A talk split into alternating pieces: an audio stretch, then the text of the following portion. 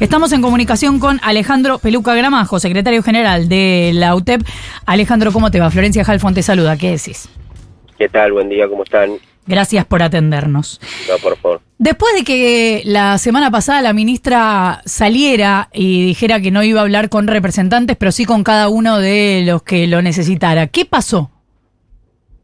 No, a ver, eh, la semana pasada, la verdad que el, gobierno ha tomado una decisión muy provocadora, porque ese día decidimos ir a movilizarnos a primero a la puerta de los supermercados porque hicimos una campaña de, entrega de petitorios para tratar de conseguir donaciones porque la realidad concreta es que si hoy no se han cerrado muchísimos comedores comunitarios en la Argentina ha sido producto de la solidaridad de, la, de los compañeros y compañeras que se organizan en los barrios con la rifa, con las peñas o también con las donaciones que hacen eh, los privados, así que fuimos a hacer una, una campaña importante para conseguir donaciones. Eh, y cuando estábamos en la puerta del Ministerio de Capital Humano, salió la ministra a hablar provocativamente con los compañeros y compañeras y nos quedamos esperando como dos horas para ver si atendían a alguien, porque en, esa movilización estaban compañeras responsables de, espacios comunitarios o, de comedores y merenderos y bueno, cuando no salía, se abrió una puerta, apareció la policía y nos, nos terminaron pegando y tirando gas pimienta.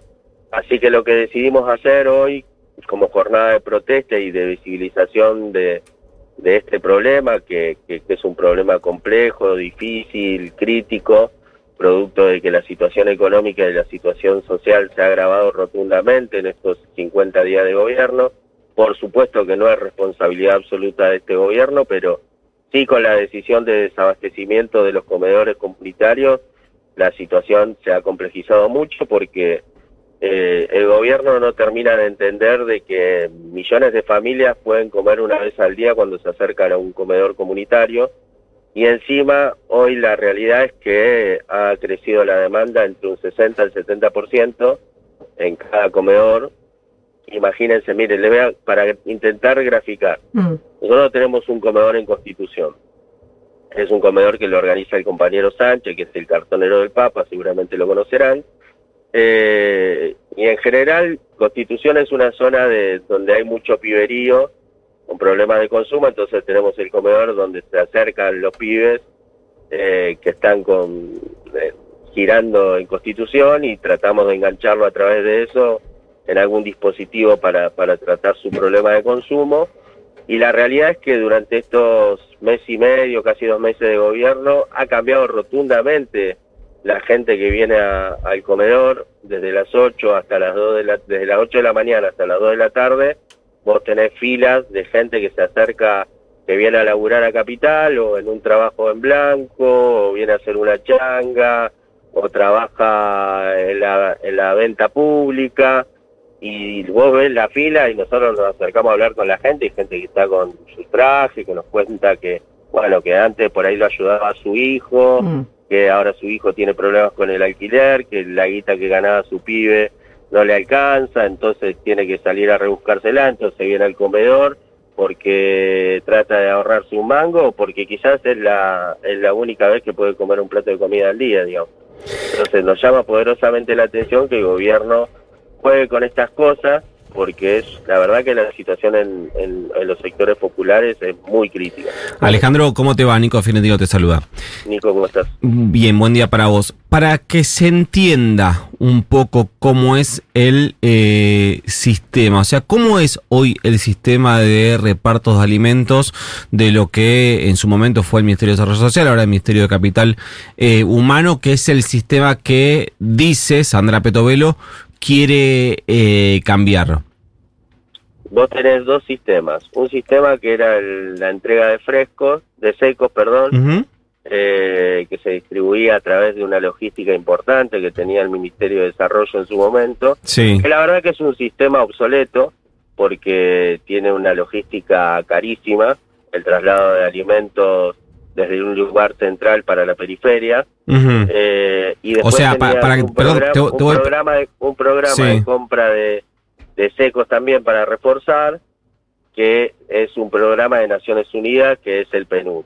Y un programa que te permitía comprar frescos, es decir, lácteos, carnes, Sí. etcétera, que es un programa eh, de merenderos, se le, se le conoce. Bien. Eh, Y- eso, esos eran los, los tres esquemas que iban más para la, para la organización comunitaria, por decirlo de alguna forma, porque después vos tenés la, la, la famosa tarjeta alimentar. ¿Cuál es la, la complejidad que tiene la tarjeta alimentar? Es, hoy tenés un universo de dos millones de, de- de personas, que, te, que dos millones y pico de personas, dos millones y medio creo que son, de personas que abarca la tarjeta alimentar Sí. la, la- el problema que vos tenés que hoy más de 5 millones de personas asisten a los comedores comunitarios que están inscritos en el, en el RENACOM, que es un registro que tiene el Ministerio de Comedores y Merenderos Comunitarios. Eh, y lo que se ha cortado son los tres esquemas de, de- de- abastecimiento de comedores y merenderos vinculados al PNUD, a la entrega de los secos y las meriendas. Y ahora, em, antes de meternos en la tarjeta alimentar, que, que me parece que es un tema, em, para seguir entendiendo el sistema, ¿de qué manera decidía o debería decidir el Ministerio de Desarrollo Social eh, a quiénes eh, o a qué sectores o a qué merenderos o a qué comedores debería em, enviar los alimentos o ahora con el nuevo sistema que buscan imponer a quién deberían enviarle los recursos para que cada merendero o cada comedor haga las compras de los alimentos. Que hay una inscripción, hay un registro, ¿cómo es Claro, eso? por eso es el registro de comedores comunitarios que hay una son 50.000 comedores que están en la base de datos que tiene el ministerio y que estaban generalmente están conveniados por diferentes sistemas, digamos, por los tres sistemas que te mencionaba anteriormente. Bien. ¿Y para Eso se ha cortado Sí. por completo. Es decir, cuándo? si hoy se ¿En qué momento? lo- si ¿En qué momento se cortó? sostienen los comedores comunitarios es por la solidaridad del pueblo argentino, porque en cada comedor se organizan a través de rifas, a través de peñas, o la semana pasada cuando hicimos la campaña de donaciones, eh, a través de los privados, que también hay privados que son solidarios y, y aportan a, a que se sostengan los comedores. Eh, preguntaba Alejandro, eh, Nico, ¿en qué momento se suspendió? Porque eh, para saber hace cuánto que no están recibiendo nada de todo esto. Y tenés desde algunos casos desde noviembre, desde octubre y principalmente desde diciembre que se ha cortado la, la renovación de todos los convenios. Pero digamos que a partir de la última elección. Sí, sí, sí, sí. Así es. Alejandro Peluca Gramajo, secretario general de la Unión de Trabajadores de la Economía Popular. Ojalá se resuelva pronto, Alejandro. La verdad que sí, porque la, la situación en la Argentina es muy crítica en términos económicos y sociales y esto la verdad que no ayuda absolutamente para nada. Quedamos en comunicación para las novedades. Gracias por habernos atendido. Por favor, un abrazo grande. Igualmente, ocho y media de la mañana.